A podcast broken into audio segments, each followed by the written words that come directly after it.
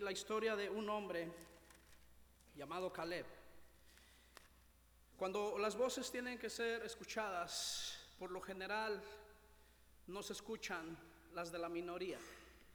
Por lo general, la verdad a veces, o, las veces que se escuchan, eh, se mide a veces en los números, ¿verdad? Sin embargo, la verdad no tiene que ser medida en números. Muchas veces los menos son los que tienen la verdad, ¿verdad? Los que, los que, los que menos, los que son minoría, el grupo que es menos a veces tiene la verdad que el grupo que es mayoría y a, menudo se levantan contra la opinión y la verdad la mayoría de la gente, ¿verdad? Y, eh, a veces como los demás son menos, no sé, no, las voces de ellos a veces no son escuchadas porque son menos, porque a veces escuchamos los que son más, los que son la, mayoría, y en, muchas ocasiones una persona tiene que levantarse sola de un lado en medio de la verdad. Una persona tiene que levantarse firme por, la verdad, sostener la verdad, porque la mayoría no lo apoya. La, la, gente hoy a menudo basa sus decisiones en lo que los demás están diciendo y lo que los demás están haciendo.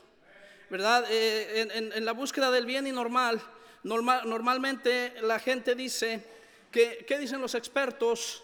¿Qué dicen los amigos? ¿Qué dicen los psicólogos? ¿Qué dice la televisión? ¿Qué dice el mundo en que nos, en que nos rodea? Pero la pregunta que por lo general se evita es, ¿qué dice Dios? ¿Qué dice Dios? Porque Dios es el que tiene la última palabra. ¿Verdad? A veces preferimos recurrir a otros medios, a otras cosas, en lugar de recurrir a la palabra de Dios. Lo he dicho y lo he mencionado siempre. La palabra de Dios tiene una respuesta para cualquiera que sea tu problema, para cualquiera que sea tu necesidad. El asunto es que no la conocemos, no la leemos, no nos dedicamos tiempo a la palabra de Dios. Y cuando vienen los problemas, o cuando vienen dificultades, o cuando tenemos que pararnos por algo, no decimos, ¿qué dice Dios? ¿Qué dicen los demás? ¿Qué dice la gente? ¿Qué opina el público? Eso es lo que, lo que ocurre normalmente, ¿verdad? Eh, normal, eh, eh, generalmente deberíamos de ir a buscar en la palabra de Dios. ¿Qué dice Dios? ¿Qué dice Dios al respecto? Eh, vemos aquí, hermanos, que este hombre, Caleb, vayamos a números 13, volvamos a números 13, él tuvo que levantarse solo, con otro hombre nada más, llamado Josué. No vamos a hablar mucho de Josué, eh, el título de este mensaje, hermanos, lo he titulado eh, Caleb, una vida constante de fe y servicio. Caleb, una vida constante de fe y servicio. Y vemos, hermanos, aquí que Caleb y Josué tuvieron que enfrentar a toda una congregación con un espíritu negativo, con un espíritu de, no poder hacer las cosas, ¿verdad? Eh, eh, dice en el versículo 27, 13, 27, y les contaron diciendo, nosotros llegamos a la tierra a la cual nos enviaste, la que ciertamente fluye leche y miel, y este es el fruto de ella. Mas el pueblo que habita aquella tierra es fuerte y las ciudades muy grandes y fortificadas. Y también vimos allí a los hijos de Anac. Amalek habita en el Negev y el Eteo y el Jebuseo y el Amorreo habitan en el monte. Y el Cananeo habita junto al mar a la riviera del Jordán. Dice entonces Caleb hizo callar al pueblo delante de Moisés y dijo, subamos luego y tomemos posición de ella, porque más podremos nosotros que ellos. En el 14, en el capítulo 14, del versículo 5 en adelante, entonces Moisés y Aarón se postraron sobre su rostro delante de toda la multitud de la congregación de los hijos de Israel, y Josué, hijo de Nun, y Caleb, hijo de Jefoné, que eran de los que habían reconocido la tierra, rompieron sus vestidos y hablaron a toda la congregación de los hijos de Israel, diciendo, la tierra por donde pasamos para reconocerla es tierra en gran manera buena. Si Jehová se agradare de nosotros, Él nos llevará y a esta tierra y nos la entregará y nos, la entregará a tierra que fluye leche y miel. Por tanto, no seáis rebeldes contra Jehová, ni temáis al pueblo de esta tierra, porque nosotros los comeremos como, como pan. Su amparo sea apartado de ellos, y con nosotros está Jehová, no los temáis. Entonces toda la multitud habló de apedrearlos, pero la gloria de Jehová se mostró en el tabernáculo de reunión a todos los hijos de Israel. Vemos, hermanos, que este, estos hombres, Josué y Caleb, tuvieron que enfrentar a toda una congregación con un espíritu negativo, con una mente negativa que no estaban dispuestos a conquistar la tierra que Dios les había dado. Ellos vieron a los gigantes y se vieron a sí mismos como langostas, pero no vieron a Dios. Eh, sus ojos estaban en los obstáculos, sus ojos estaban en, todos los problemas que ellos vieron, pero no estaban sus ojos en el Dios que los condujo hasta allá, hasta la, hasta la tierra que Dios les había prometido, tierra que, donde verdaderamente dice fluía leche y miel. No vieron a Dios. Ellos vieron lo que estaba enfrente de ellos, ellos vieron lo que ellos podían hacer, pero no vieron lo que Dios podía hacer a través de ellos. Lo que Dios podía hacer a través de ellos. El pueblo de Israel fue influenciado por un espíritu negativo de estos espías. Y ese es uno de los problemas que tenemos hoy en día en las iglesias. Vemos aquí que un comentario negativo provocó que toda una generación se perdiera, provocó que toda una generación muriera en el desierto y que no llegaran a la tierra prometida. Ahí donde estamos leyendo esa parte, no vamos a ir por el tiempo, pero ahí donde hemos estado leyendo vemos que la generación, que esa, esa, esa generación le dijo Dios, no van a entrar a la tierra prometida, solamente entró Caleb y Josué por comentarios negativos, por la, negatividad de la gente, de estos espías, y, porque la, escucharon, el pueblo escuchó a la mayoría de la gente. No escucharon a Josué y a Caleb lo que, lo que ellos tenían, que, decirles, ¿verdad? Eh, y eso, ese comentario negativo provocó que toda esa generación muriera en el desierto. Uno de los peligros que dije, como dije, uno de los peligros que tenemos en nuestras iglesias es un espíritu negativo, comentarios negativos, comentarios que hacen mucho daño. Esto contamina a toda la congregación. Es, es fácil caer en la, en la negatividad y la crítica. Hay gente que se especializa en eso. Hay gente que se especializa en buscar los errores de los demás. No me busques errores porque me los vas a encontrar. No le busques errores a los hermanos porque se los vas a encontrar. No le busques errores al hermano porque se los vas a encontrar. No le busques errores al que está a tu lado porque se los vas a encontrar. No le busques errores a tu esposa, a tu esposo porque se los vas a encontrar. No le busques errores al pastor, a la esposa del pastor se los vas a encontrar. Mejor en lugar de eso ora por ellos. Hay gente que se especializa en eso, en buscar los errores y empezar a hacer comentarios negativos en la iglesia. Y para colmo de males, hay veces que hay hermanos que no son, que son débiles todavía en la fe, no son maduros en la fe. Y eso es causa de tropiezo. Y eso provoca que se alejen de la iglesia. Y eso está haciendo daño a las iglesias. Eso fue lo que pasó con esta gente, que eh, eh, eh, sus malos comentarios provocó que todo se perdiera, que toda la gente se perdiera. El que busca, encuentra. Yo me recuerdo cuando eh, eh, hace muchos años trabajaba en la Ciudad de México en un taller mecánico. El taller nos pagaba la comida en algo que en México le llamamos cocina económica, una fonda, quizá algunos la conozcan. Eh, y íbamos siempre con, iba siempre con dos de mis primos y uno de ellos cuando no tenía hambre decía que le encuentra algo a la sopa y se ponía a buscarle algo a la sopa y siempre le encontraba algo. Cuando no quería comer, se ponía a buscarle a la sopa y le encontraba algo. Hermano, no te, pongas, no te pongas a buscar porque vas a encontrar. Pon tus ojos en Cristo. Si ya viste los errores, ora, ora por ello. Y, deja de, y no comentes en la iglesia, eso contamina, eso, eso, eh, eso hace mal a las iglesias, los, los comentarios negativos. Están buscando siempre los errores. No hay ser humano perfecto, no hay iglesia perfecta. La iglesia se determina por cómo eres tú. ¿Quieres una iglesia perfecta? Sé perfecta. ¿Ves que están haciendo malas cosas? Enseña tú cómo se hacen bien las cosas. Ven tú y demuestra cómo se hacen las cosas. Ven tú y, ven tú y demuestra cómo se, cómo se vive perfectamente, cómo se es perfecto. Enséñalo. Determina tú el, el ambiente que tú quieres en tu iglesia. Determínalo tú con tu vida. Por eso la iglesia se va a determinar por cómo eres tú. Vemos, hermanos, que Caleb era un hombre de gran fe. Y era un hombre de una gran fe en un gran Dios. Él confiaba en Dios, él no confiaba en lo que él podía hacer. En el, en el 14.6 acabamos de leer ahí eh, eh, que él, estaba confiando en Dios. Él no estaba confiando en lo que, en, lo que él, él podía hacer. Su valentía descansaba en su conocimiento y confianza en Dios, no en sus habilidades.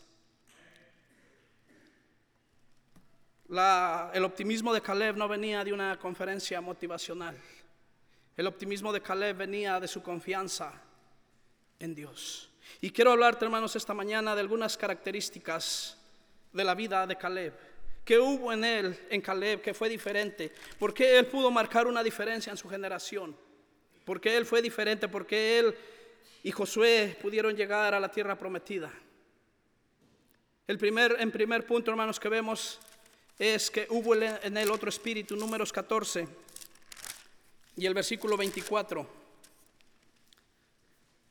Dice la palabra de Dios, pero a mi siervo Caleb, por cuanto hubo en él otro espíritu y decidió ir en pos de mí, yo lo meteré en la tierra donde entró y su descendencia la tendrá en posesión.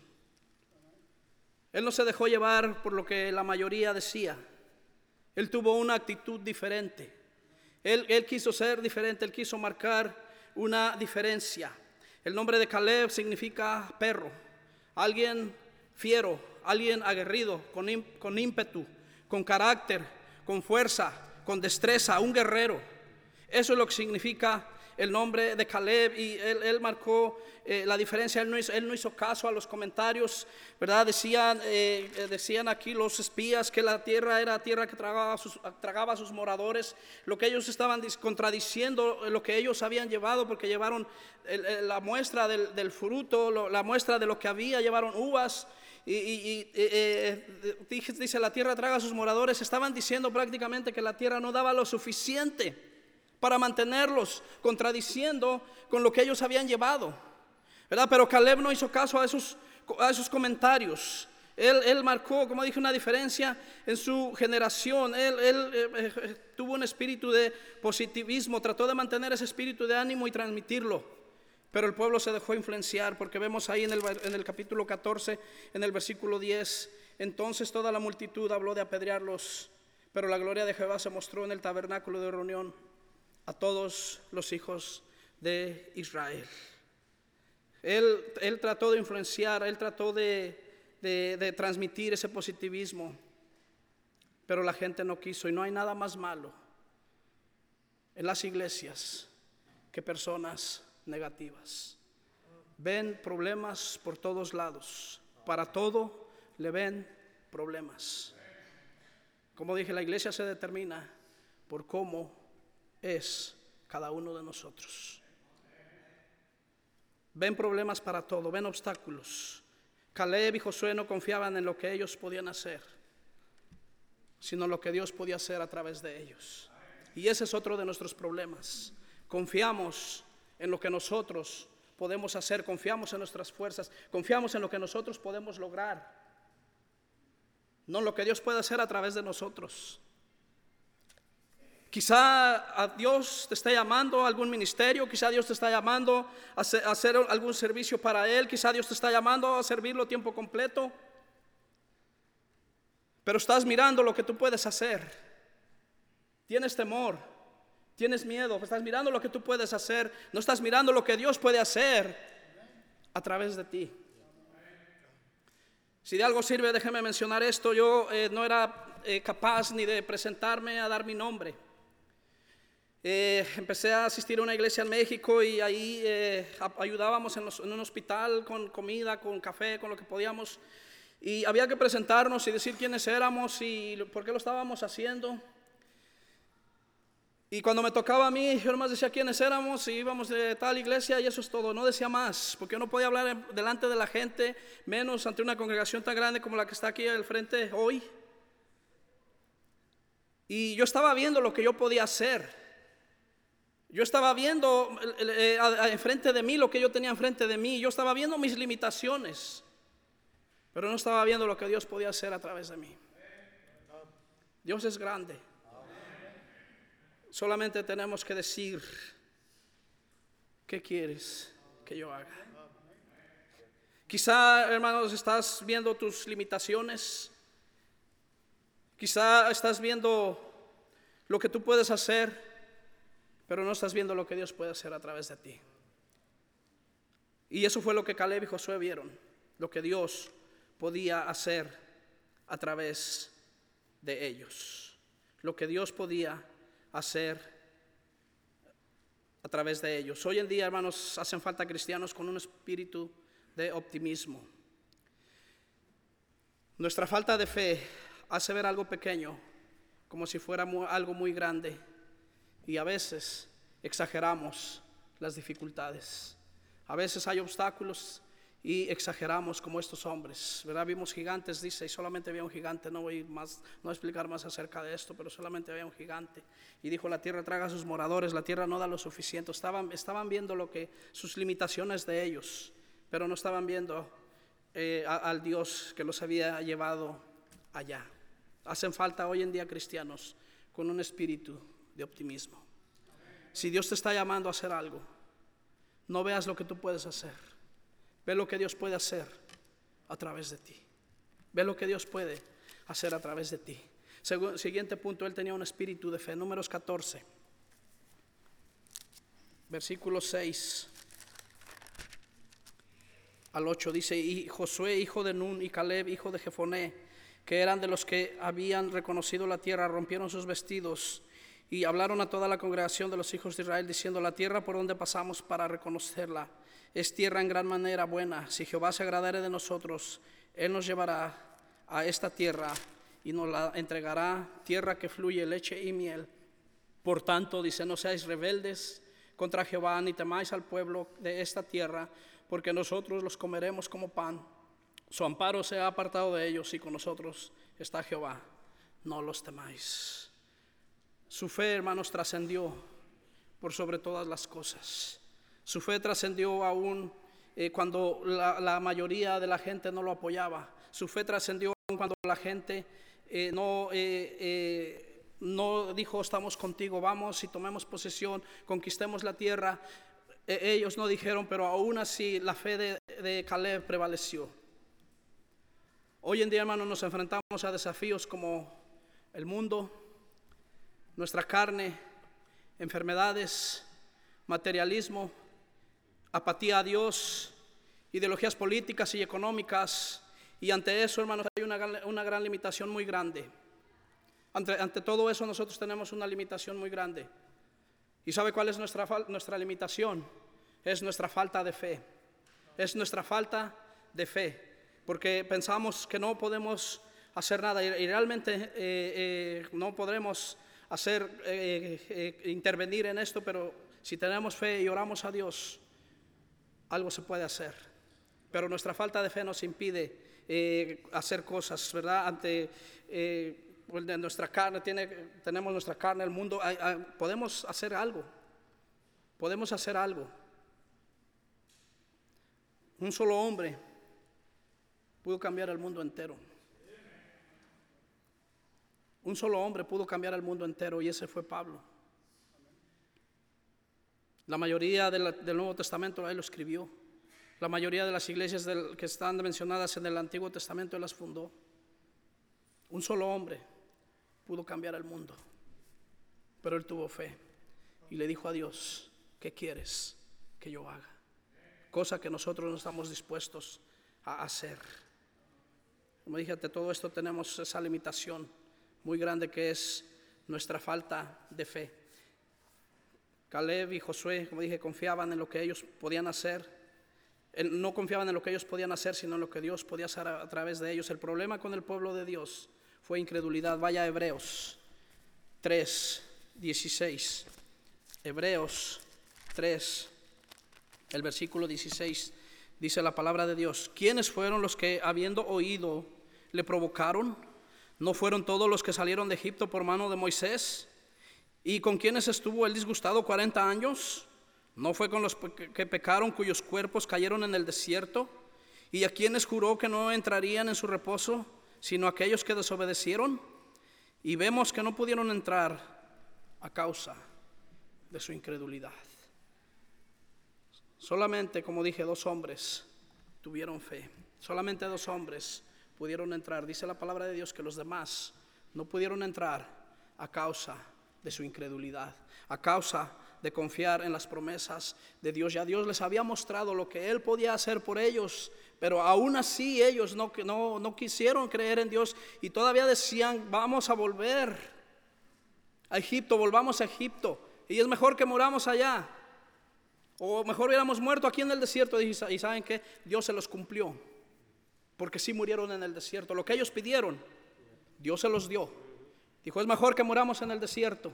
O mejor hubiéramos muerto en el desierto. Y murieron en el desierto como ellos lo pidieron. Así que lo que pides, Dios te lo va a dar.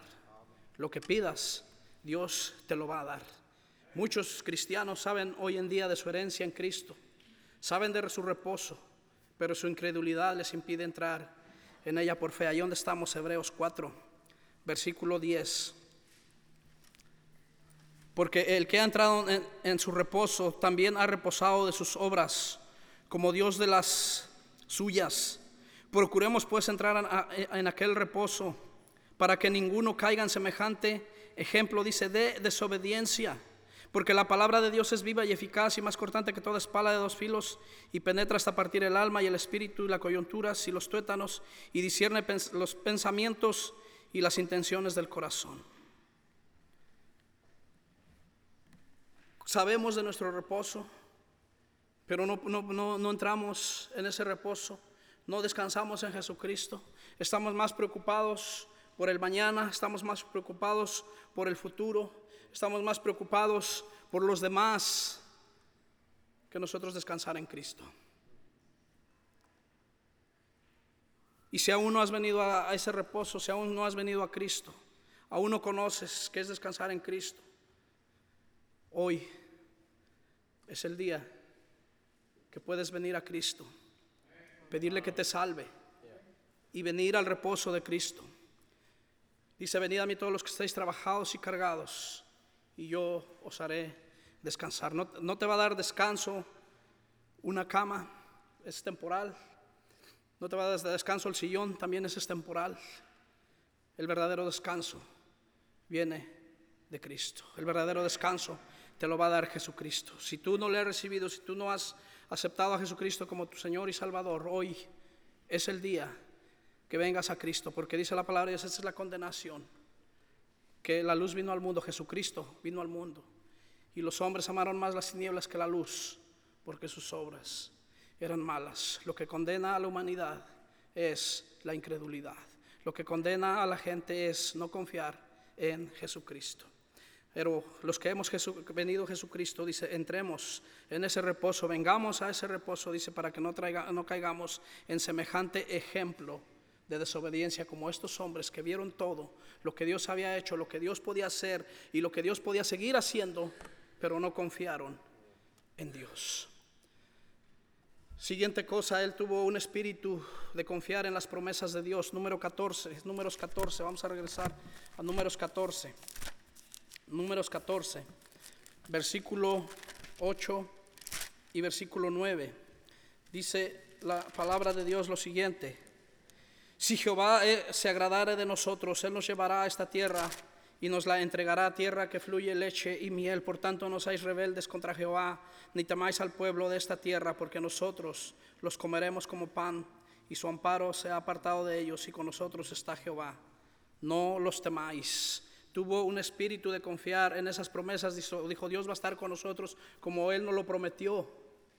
Pero aún así la gente no quiso confiar en Dios y esa eh, eh, la naturaleza humana, hermanos, prefiere andar por vista y no por fe.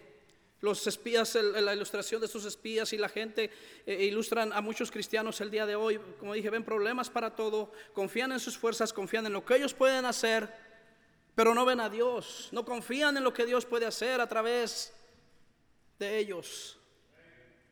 Están viendo sus limitaciones.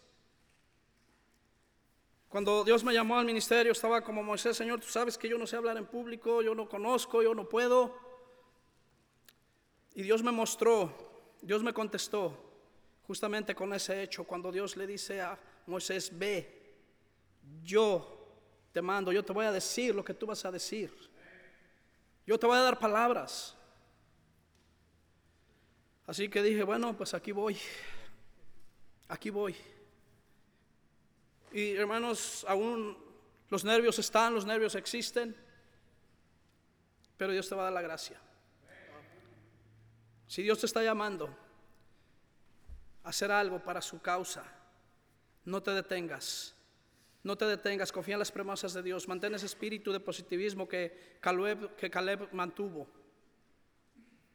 Confiar en Dios. La vida cristiana como la mundana tiene dificultades. El cristiano tiene en quien ampararse. El cristiano tiene a dónde reposar. Lo acabamos de mencionar, Jesucristo. Siguiente cosa, hermanos, tuvo un espíritu de fidelidad. Deuteronomio 1.36. Vaya más adelantito donde estamos, el siguiente libro, Deuteronomio 1 y el versículo 36. Dice, excepto Caleb, hijo de Jefoné, él verá y él, a él le dará la tierra que, que pisó y a sus hijos porque ha seguido fielmente a Jehová. Déjame decirte algo en esta mañana, hermanos, que quizá tú puedas estar aquí en la iglesia y no eres fiel a Dios. Ser fiel a Dios no quiere decir que, que estar en la, en la iglesia a los domingos. Tú puedes estar el domingo en la escuela dominical, en el servicio, en la oración, eh, a todos los servicios posibles. Tú puedes estar ahí y no ser fiel a Dios. No ser fiel a Dios. Pero él dice, era fiel a Jehová, se mantuvo fielmente. Y esa es una, es una virtud que todos deberíamos aprender hoy en día. Hacen falta cristianos fieles, con otros cristianos con otro espíritu, no a lo que se han acostumbrado.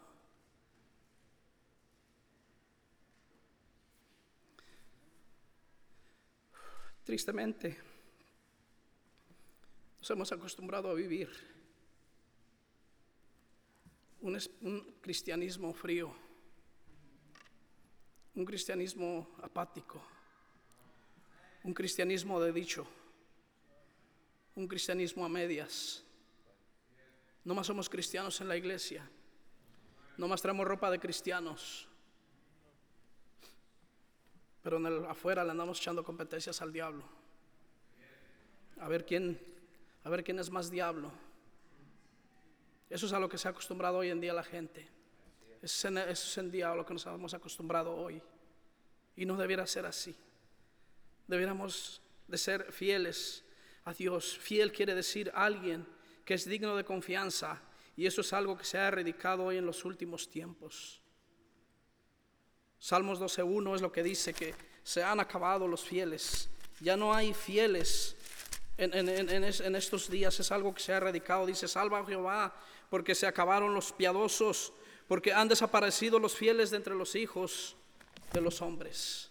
Fiel, alguien que es digno de confianza. Cada uno, hermanos, somos administradores de los ministerios de Dios. Ya no vamos a ir allá a 1 Corintios 4.2, pero se requiere que cada uno de los administradores seamos hallados.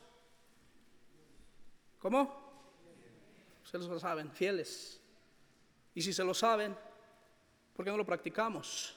¿Por qué no somos fieles a Dios?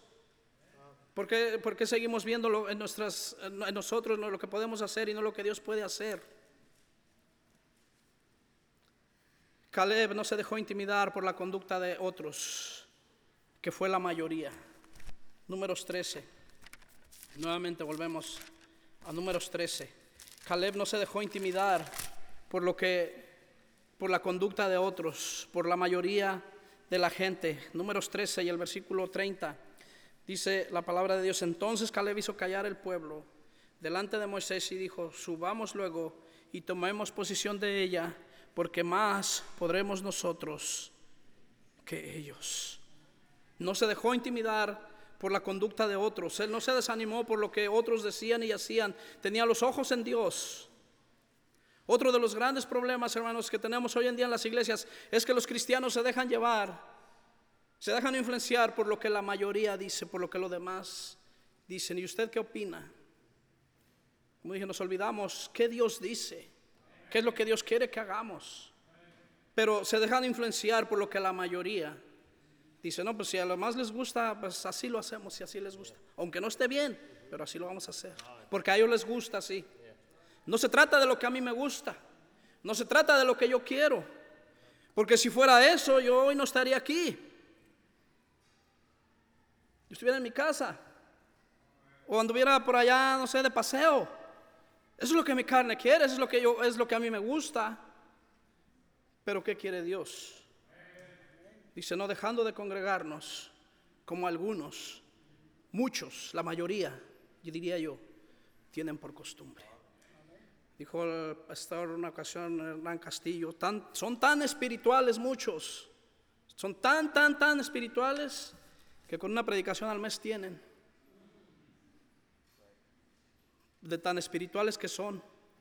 Alguien invité a una ocasión a una conferencia y fue y después al otro año lo volví a invitar le dije, vamos a la conferencia. No, dijo, si yo voy otra vez es como si no entendiera lo que, lo que me dijeron el año pasado. Ah, mucho más espiritual, tenía para un año.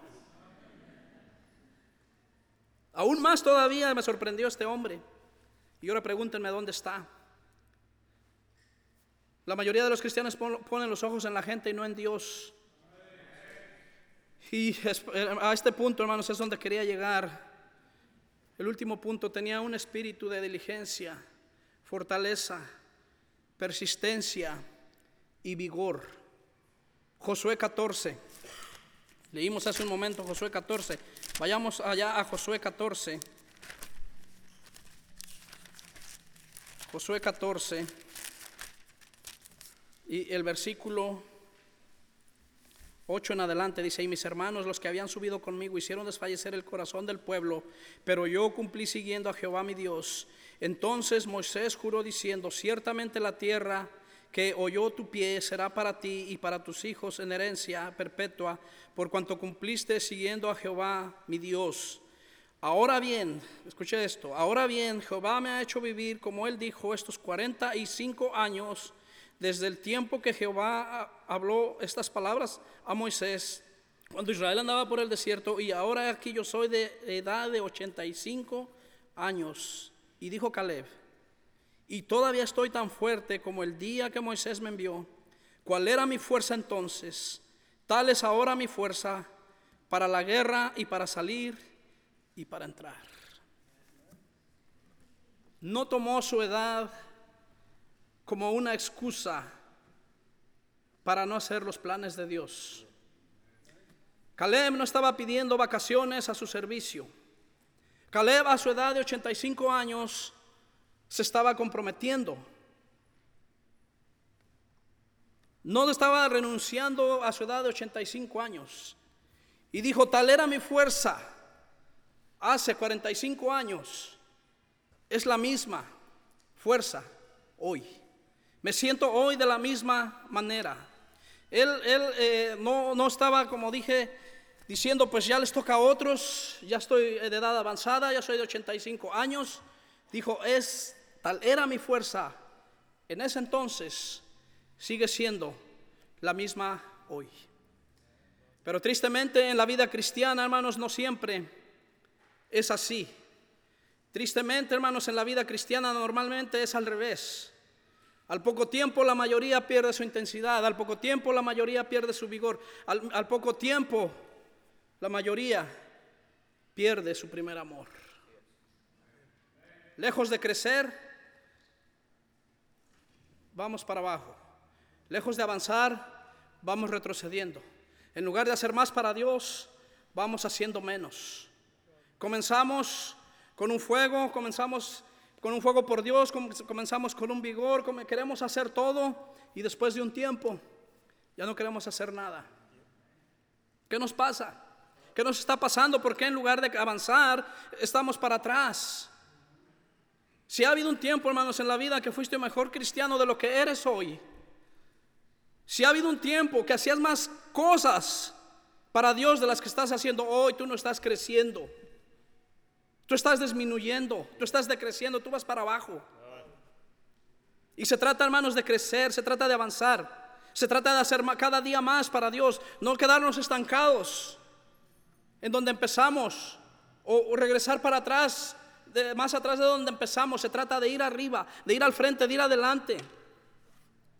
Cuando tú dejes, eh, cuando tengas un ministerio y tú lo dejes, te dejes de hacer ese ministerio, es porque vas a ir a hacer algo más grande. No algo más pequeño o definitivamente a veces nada. Muchos hermanos que yo platicaba me decían, eh, me voy a dar un tiempo, este, no voy a hacer ahorita este ministerio, después regreso. Yo siempre les dije, hermano, no lo dejes de hacer, porque ya no vas a regresar. Y pregúntenme hoy dónde están. Gente que yo conozco que hacía, que, grandes cosas en la iglesia, muchas cosas, hoy no están haciendo nada porque quisieron darse un tiempo. No sé de cuánto sería el tiempo, pero tiene años que yo los conozco que están así, que se quisieron dar un tiempo y hasta el día de hoy no regresan. Hermanos, debemos de hacer más y más y más para Dios. Más y más para Dios. Como dije, si vas a dejar de hacer algo es porque vas a ir algo más adelante, porque vas a ir a hacer algo más arriba, no más para abajo, no más para atrás. Era, era a sus 85 años, dijo, voy a hacer algo más grande, voy a conquistar. Hebrón, voy a conquistar la tierra que Dios me prometió donde estaban los gigantes, donde, donde se veía el punto más difícil. Esa tierra voy a ir a conquistar a 85 años de edad. Hermanos, debemos de crecer, debemos de mantenernos. Dice, ¿cuál era mi fuerza antes? Sigue, siendo, sigue siendo la misma hoy y estoy dispuesto a ir a pelear y a conquistar esa tierra. ¿Estás dispuesto a conquistar?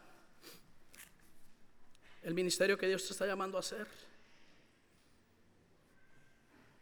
¿O vas a ser como el pueblo incrédulo y el resto de los espías que dijeron no podremos? Eh, nosotros no podremos, estás confiando en tus propias fuerzas. No podemos, hermanos, vivir de experiencias pasadas cuando hacías, decías, ibas, venías. No podemos vivir de eso. Tenemos que seguir adelante. Tenemos que seguir creciendo, tenemos que seguir haciendo más y más y más para Dios. ¿O acaso Dios no es digno de que hagamos más y más para Él? ¿Acaso Dios no es digno de que le sirvamos? ¿Acaso Dios no se merece que le sirvamos de la mejor manera, que consagremos nuestra vida, que entreguemos nuestra vida para Dios? ¿Acaso Dios no se merece eso? ¿No fue suficiente el sacrificio que Cristo hizo para pagar en una cruz con su vida. Hermanos, Cristo no nos salvó para estar sentados en una banca cada domingo calentándola. Cristo nos salvó para servir. Cristo nos salvó, hermanos, para compartir con otros. Me dije, no podemos vivir de experiencias pasadas. Apocalipsis 2.5. No podemos vivir de lo que hacíamos antes. Dice la palabra de Dios, Apocalipsis 2.5. Recuerda, por tanto, de dónde has caído y arrepiéntete y haz las primeras obras, pues si no, viene de pronto a ti. Y no va a seguir lo demás para la iglesia, no quiero tirárselo a la congregación, pero dice, recuerda por tanto de dónde has caído y arrepiéntete y haz las primeras obras. Como dije, hermanos, el asunto es que nosotros vamos para atrás, es porque vamos, nos hemos olvidado de nuestro primer amor. Nos hemos olvidado de lo que Cristo hizo por nosotros. Hemos quitado la mirada de Jesucristo. Hemos puesto la mirada en el mundo, hemos puesto la mirada en los hombres, hemos puesto la mirada en lo que nosotros podemos hacer, pero no hemos puesto la mirada en lo que Dios puede lograr, puede hacer a través de nosotros. Yo te animo, yo te invito. Si has dejado de hacer ministerio, si has dejado de hacer cosas, vuelve a hacerlos. Vuelve a hacer tus primeras obras. Regresa a hacer lo que hacías antes. Y si Dios te está llamando a ir más allá, no tengas miedo. Veme aquí, aquí estoy. Dios pudo hacer algo que yo pensé nunca voy a poder hacer. Dios pudo lograr algo en mi vida. Y yo le llamo algo grandioso. Yo no estudiaba, no leía. Hoy me ve todas las tardes leyendo, estudiando, desde las 5, 6 de la tarde, 7 de la tarde hasta las 11 de la noche. Y a veces se me va el tiempo, ya, ya son las 11, ya me tengo que ir.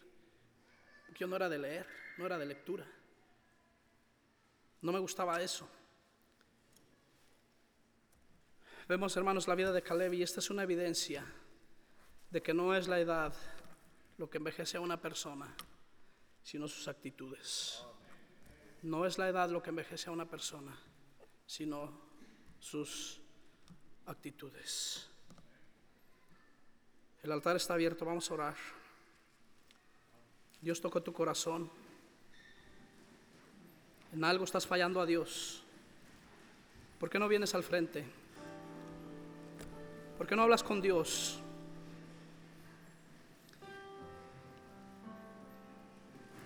Qué no le dices en esta mañana, heme aquí, Señor, envíame a mí, heme aquí, yo iré. La vida de Caleb nos muestra lo que es la fe y el servicio a Dios, fielmente, sirviendo a Dios, fielmente en su fe a Dios. Debido a su inconmovible lealtad al Señor, Dios le recompensó. A veces exageramos lo negativo, confiamos más en lo que podamos hacer que en lo que Dios puede hacer. Cuando caemos en esa posición no estamos tomando en cuenta a Dios. Solo podemos ver los obstáculos y nos olvidamos de las promesas divinas. Nos olvidamos que Dios dijo, aquí yo estoy con vosotros todos los días hasta el fin del mundo. Nos olvidamos que no somos nosotros, que es Dios obrando a través de nosotros. Los cristianos que dudan ven los problemas y los obstáculos, deambulan sin rumbo y sin descanso, ciegos a sus bendiciones. La incredulidad mira a los gigantes, la fe mira a Dios. La incredulidad depende del sentido común humano. La fe descansa por completo en la palabra de Dios. Lo que Dios hizo ayer lo hará hoy. Y lo seguirá haciendo mañana y siempre por los siglos de los siglos.